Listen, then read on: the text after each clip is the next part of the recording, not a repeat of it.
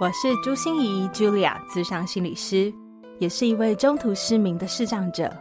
在咨商室里，我听你说；在 Podcast 里，也邀请你来听我说那些肉眼看不见，但是心里却更能看到的心理学小技巧与翻转人生的故事。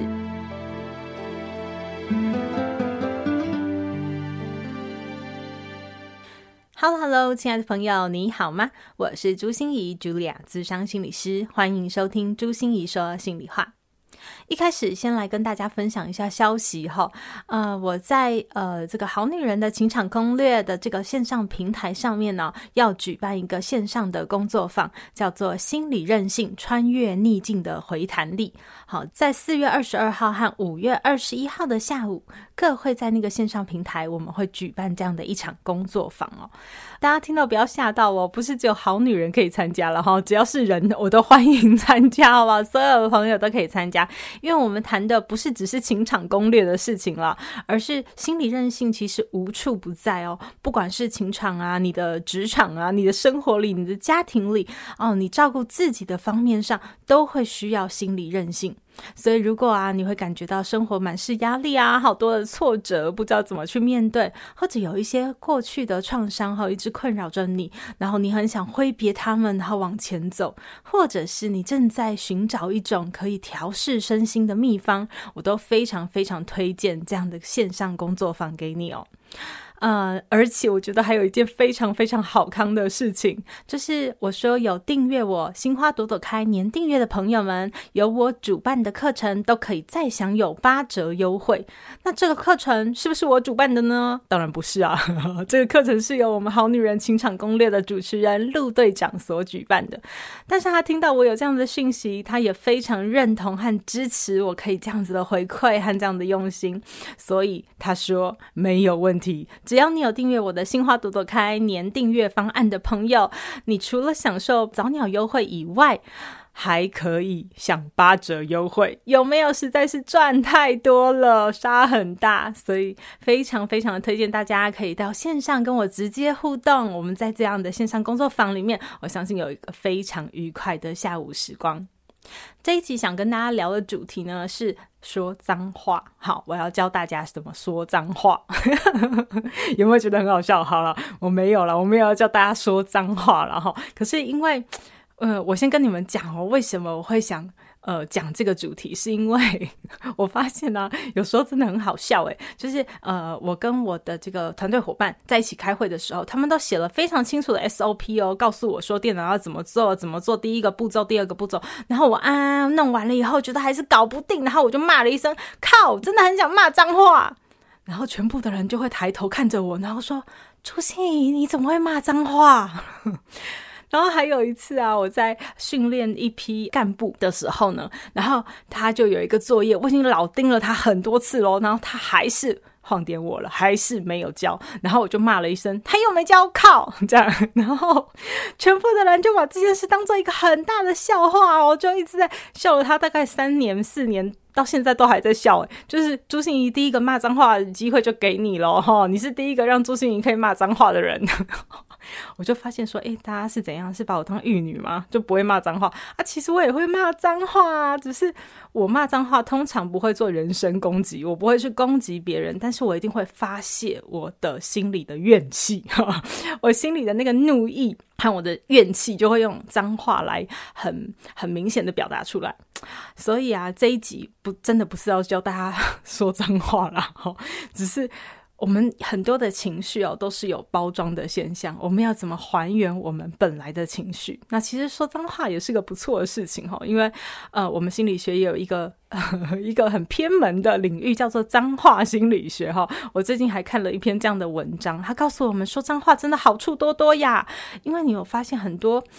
亲切感就是从脏话来的哈、哦，没事骂一下，我就觉得很多人哦都喜欢用他妈的啊这些词来作于那个连接词，好像每一句里面如果没有一点点脏 脏话，他就会觉得怪怪的。那我们听到的时候，也好像觉得蛮有草根性的，蛮有熟悉感的这种感觉哈。然后或者是在人际上面的连结上面，你也会觉得啊，有骂脏话以后啊，沟通好像更有效率。你就只要跟他说一个字“滚”，然后他就会滚，他就知道你现在情绪很不佳，千万不要惹你了。好像嗯，大家更知道彼此的感觉，而且骂脏话感觉更真诚啊，因为脏话不能用脑袋想，脏话真的是就是一种感觉跑出来的，所以别人会觉得。哦，这个是真的你哈，不是那个呃资优生模范生装出来的你哦，人家会觉得你更真实、更靠近。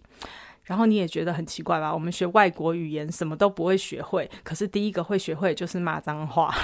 我自己也是啊，台语不是很好的人呢、可是很奇怪啊，脏话怎么都听得懂呢？所以嗯，真的脏话有他自己独到的魅力哈。那尤其是这一集，我要跟大家分享的是，说脏话真的有身心安顿和调试的效果，因为真的有心理学研究来告诉我们说，一个会骂脏话的人。他遇到同样的一个难关，哈，会骂脏话的人真的会感觉到心里的疼痛指数少很多，他会缓解你很多心里的疼痛。可是如果你就是忍住、忍住不说的话，你那个疼痛指数是很升高的。所以大家知道为什么哦，在医院的病房里面啊，明明那个病人哈就是很痛苦嘛，好，可是有一些人就是不会挨，对不对？那他就会感觉到更痛哦。所以我们要同理一下，也要体谅一下他哀一声。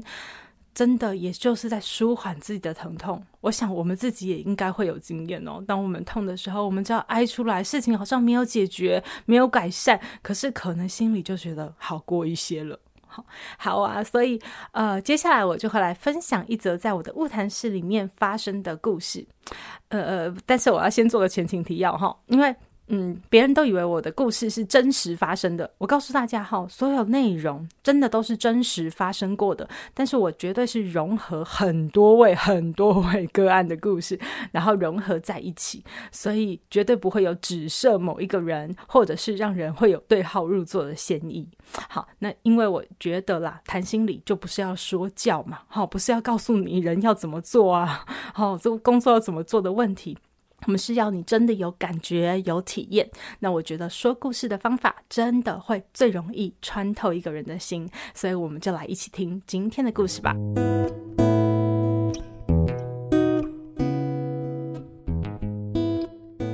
走进我的晤谈室的是一位帅气又西装笔挺的上班族男性。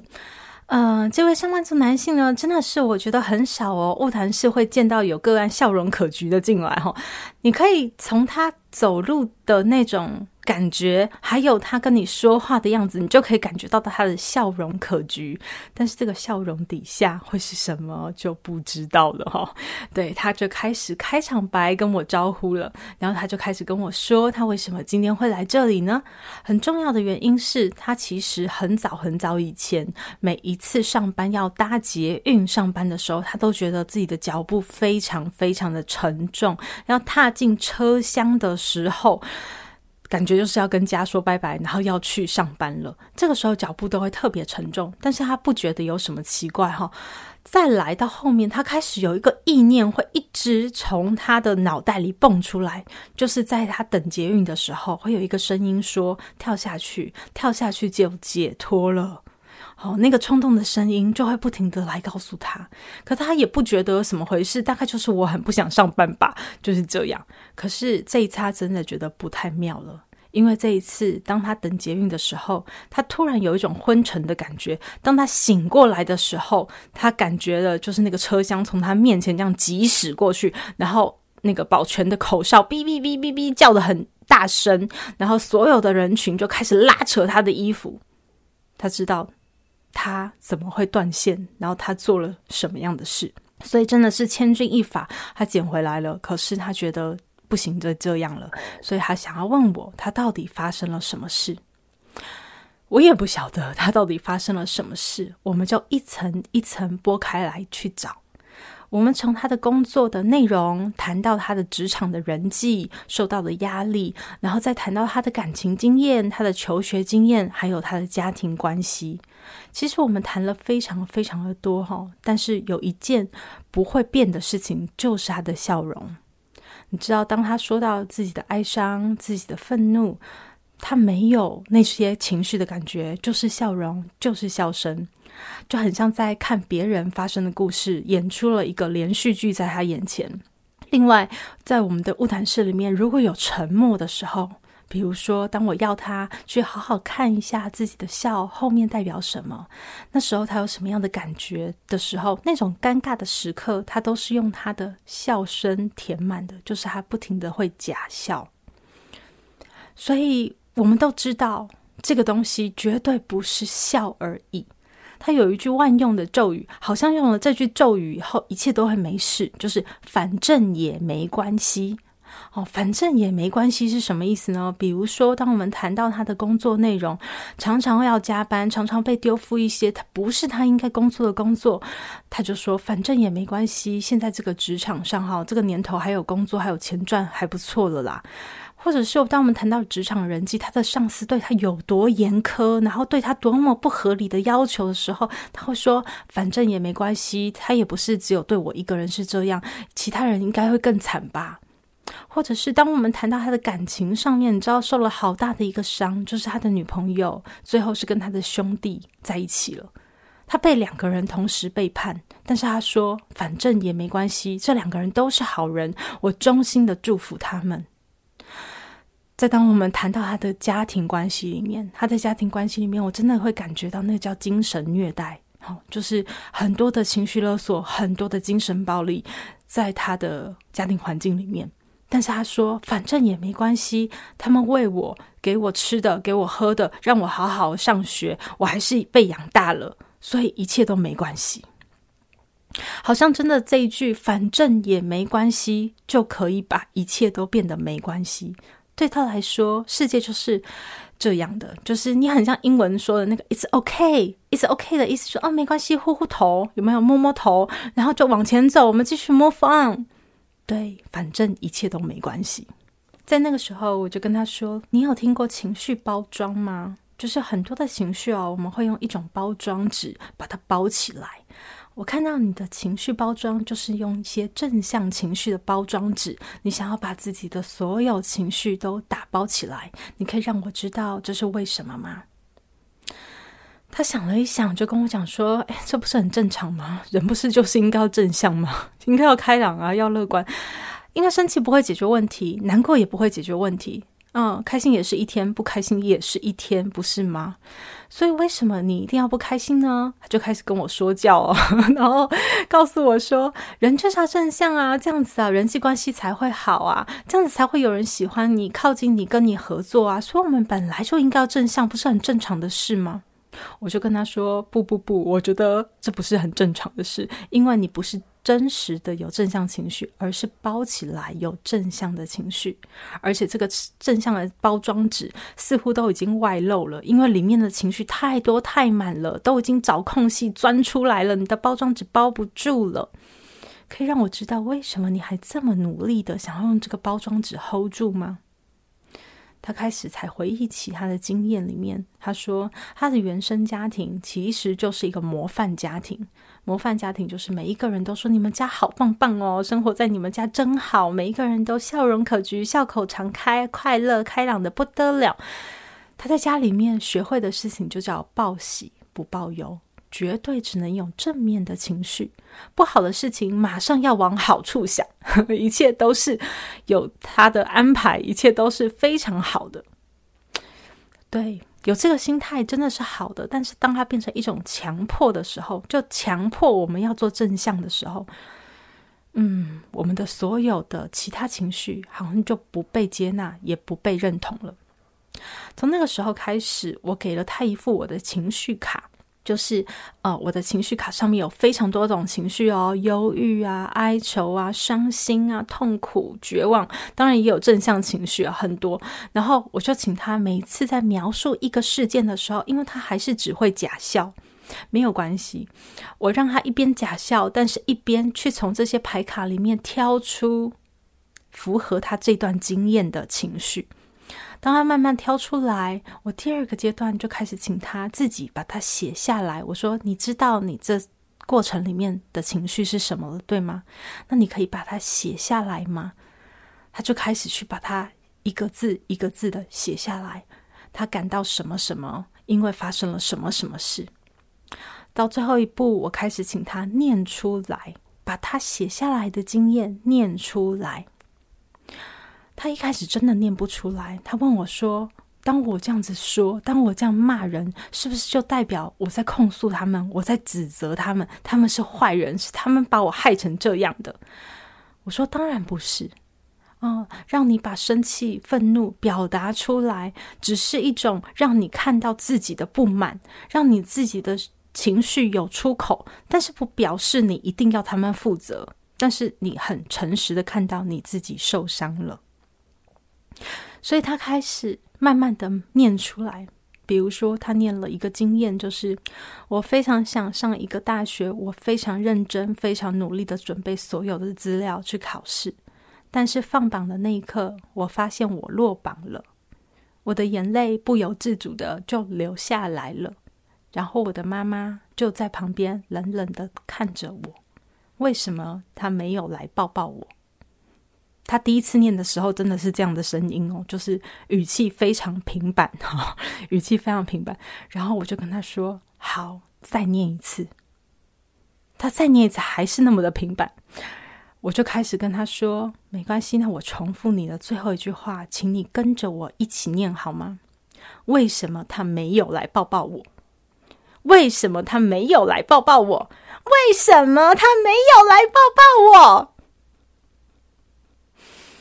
当我看着他能够在物谈室里面开始又哭又笑，到最后真的崩溃大哭，没有人要接我们的情绪，但是我们自己。一定要懂得接自己的情绪。当你可以让情绪流动，你才可以认回那个真真实实、完完整整的自己。我知道我们两个的工作还很长很久，但是很高兴我们真的上路了。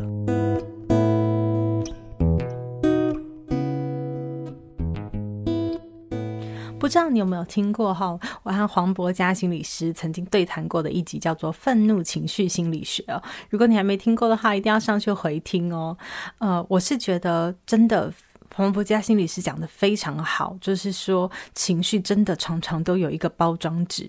而博家心理师看到的比较多是愤怒的包装纸，来包住各种各式各样的情绪，我们说不出来的委屈，我们的伤心，我们的难过。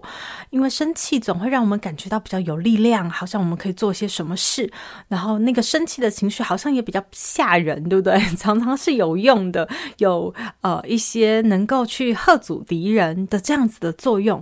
所以我们常常用了愤怒这样的包装纸。但是我也不知道为什么耶，最近这几个月，我常常看到我的个案们用的是正向情绪的包装纸，在包装他所有所有一切的喜怒哀乐，好像只有正向情绪被表达出来是很光彩的。然后，如果那个不好的感觉、负面情绪被表达出来或被看到，其实是一件丢脸的、羞耻的感觉。对，所以很多往好处想啊，我们要正面思考啊，然后强颜欢笑啊，然后一定要笑容满面，然后让人见人爱啊，好像这些才是一个比较拿出的来去说嘴。然后有一句口头禅就是：“反正那也没关系。”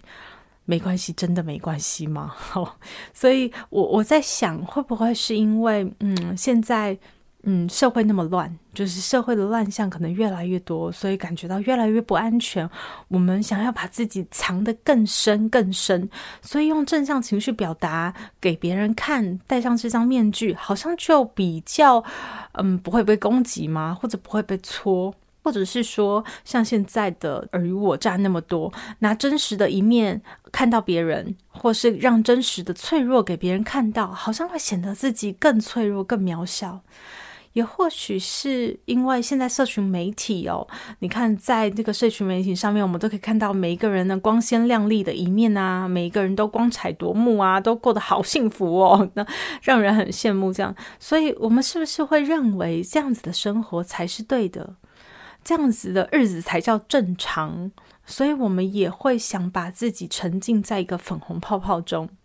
我不晓得到底是不是这样哦，以上都是我的猜想而已哦。但是我觉得大家要去觉察一下自己的情绪，你是不是也很习惯用哪一些包装纸？不管你是用愤怒的、用悲伤的、用一种哀怨的，或者是你用委屈的。哦，甚至是像今天的这个个案故事一样，它是用正向情绪来作为一个包装纸。但是情绪一个最好的状态，其实叫流动，因为没有情绪是错的，就是情绪没有是非对错，每一个情绪都是叫正常的，它是自然而然发生的，所以你不可能去选择你的情绪的，不可能叫你不要生气，你就真的不生气了。好、所以呃，情绪来了，我们就是如其所示的接纳它，看懂它，理解它，然后当你看到它，正视它，它自己就会像潮来潮退一样，就会从你的生命流走。但是如果你越是呃不想看它，越用包装纸去包装它的时候，这些能量全部都卡在你的身体里，你的情绪压抑、喘不过气，就会越来越多奇怪的行为、奇怪的现象都会在你的生命里发生了。讲到这个情绪流动的状态哦，其实就是一种弹性。其实我觉得我一直在倡议、一直在推广的心理韧性，它就是一个弹性。哦，我相信长期听我的 podcast 的朋友们一定都知道，绝对不是坚强啊，你要勇敢呐、啊，这个才叫做心理韧性，而是你要有弹性，你的思维要很有弹性，有各式各样的变化，各式各样的可能，我们可以去换角度看。我们也的情绪有很多的弹性，弹性就是流动，你让每一个状态的自己都被自己好好认回来，每一个情绪你都不害怕的跟他在一起，你让。这些情绪就在你的体内，你不一定表达出来哈，因为有些情绪是不适合在当下表达，可是你自己要愿意让它流动在你的身体里。我们的行为上面也必须有弹性哦，不是每一件事都要这样做，而是我们会看场合、看情况哦，然后我们会看那个分寸应该要怎么拿捏的好，跟人际关系之间的界限也要有弹性，所以关系不是一切好就是断交哈，而是那个界限，我们能不能够进一步、退一步，知道什么时候要告诉别人，给人家警告三次嘛，然后什么时候要退一点点，然后知道别人不是。是故意的，但是不代表原谅他哦，而是要来画一个小小的界限。所以那个轻重缓急深浅，我们都是要不停的有弹性的拿捏。那我说心理韧性，其实就真的是人的全方位的弹性哦。像我这本书就叫做《打不破的玻璃心：穿越逆境的二十个面对》，其实就是一本心理韧性的教科书。只是我没有用呃八股的方式、教条的方式来跟你拆解，说心理韧性一、心理韧性二培养的方法是什么哈？对，所以你可能会不是那么的清楚，他在谈的其实就是心理韧性。我用二十个我自己的亲身故事来。来带你也从故事里面去感受到心理韧性的重要，而且我每一篇故事完后都会有一个呃别出心裁的这个心言心语，就是用心理师的角度来为你剖析这个故事。我们需要加强自己的是什么部分的心理韧性？我为什么要特别跟大家说到这本书哦？因为我今天无意间发现博客来耶，到四月九号为止有打七折的优惠哦，所以我想说这个好康消息就一定要分享给你哦。谢谢好多的朋友哦，支持我们订阅式个人化心理服务这样子的赞助哦，嗯、就是你们给我们一点点的钱，让我们做一点点的更贴近你的事啊。比如说，你能够许愿，你最关心的主题是什么？我们叫做心理许愿池，或者是你心里有一些话不知道怎么说，希望我为你解惑，你也可以投到心理的树洞里面去。然后还有心花朵朵开的年订阅哦，就像我呃刚才有跟大家说，我在好女人的情场攻略这个平台上面有举办一场线上工作坊，那如果是呃由我主办的，我当然可以全权决定啊，我们就八折优惠。那陆队长也愿意支持我，所以大家还是享有八折优惠哦，谢谢陆队长。然后这个心理韧性的线上工作坊，我也想跟大家再说一下哈，因为我在这里面真的是哦，我觉得仅此一家啦，不会有其他分号，因为我给你们的都是我的独创的东西，就是我综合了非常多位学者的研究，开发了一个心理韧性的量表。你能够从那个量表之中很清楚自己心理韧性的强大状况，然后你知道你的优势在哪里，你的弱势在哪里，优势的部分可以怎么发挥，弱势的部分又要怎么去提升它。然后最后我还会给你一个心理韧性的五行汤，这五行汤真的是非常浓郁和，哎，我说营养十足哦。我觉得这五行汤真的就是你的锦囊妙计了。当你觉得受伤受挫，好快速能帮你止血、帮你回升的一些方法。所以我真的觉得，呃，非常非常推荐大家能够订阅我的心花读得开年订阅方案，然后购买这个线上工作坊，你就会有早鸟优惠，再加上八折哦。好，我真的觉得非常划算，而且我们还会有你可以免费回听十四天，所以你就算无法前来也没有关系，你可以影片一直回看，然后我还会给你很多我的精华笔记和延伸听读，所以我觉得啊、真的这场工作坊值回票价，就请大家赶快踊跃报名喽，那可以参考我们节目下方的资讯栏了。我相信你一定能感觉到我推广心理学的用心和用力哦。所以啊，如果你有什么资源管道，呃，能够让我有更多曝光的机会，能让更多人能够接触到我，那我非常非常的希望你帮我引荐哦。那如果你有看到一些好节目，也觉得诶很推荐心仪去上诶，我觉得心仪你也可以去试试看。那我最擅长的一件事就是不要脸的毛遂自荐哦，所以欢迎多多推荐给我，我都可以去自我推荐看看，我们能不能够让你除了呃在 Podcast 里面听到我以外，也可以用更多的方式能够看到我，能够去吸取更多的暖心能量。我相信这样对每一个人都是很有帮助的。回到这一集，就是想跟大家分享一下情绪包装哈。说脏话真的有可能是突破正向情绪的包装纸的开始哈。那每一个情绪的包装，其实都是我们不用去苛责它，也不用去想为什么，因为它一定是有它的生存之道。好，但是你需要去更多的练习，让你的情绪能够在你的体内好好的流动。你觉察你有常常用什么样的包装纸吗？或者是你觉得你的情绪流动度是好的吗？都欢迎你来留言跟我分享哦。如果你觉得我们的 podcast 真的很不错，然后对大家很有帮助的话，欢迎你多多帮我转分享，让更多人听到哦。我们的朱心怡说心里话到这个地方就要告一段落喽，我们下周见，拜拜。心念转个弯，生命无限宽。如果你喜欢我的节目，邀请你可以继续追踪，并且给我五星评价和留言互动。如果你也感受到我们团队的用心，可以使用自由赞助的功能，给予我们实质的鼓励哦。咨商需求、合作邀约，或想要了解更多心理学的知识与故事，节目说明栏中都有我更多完整的资讯哦。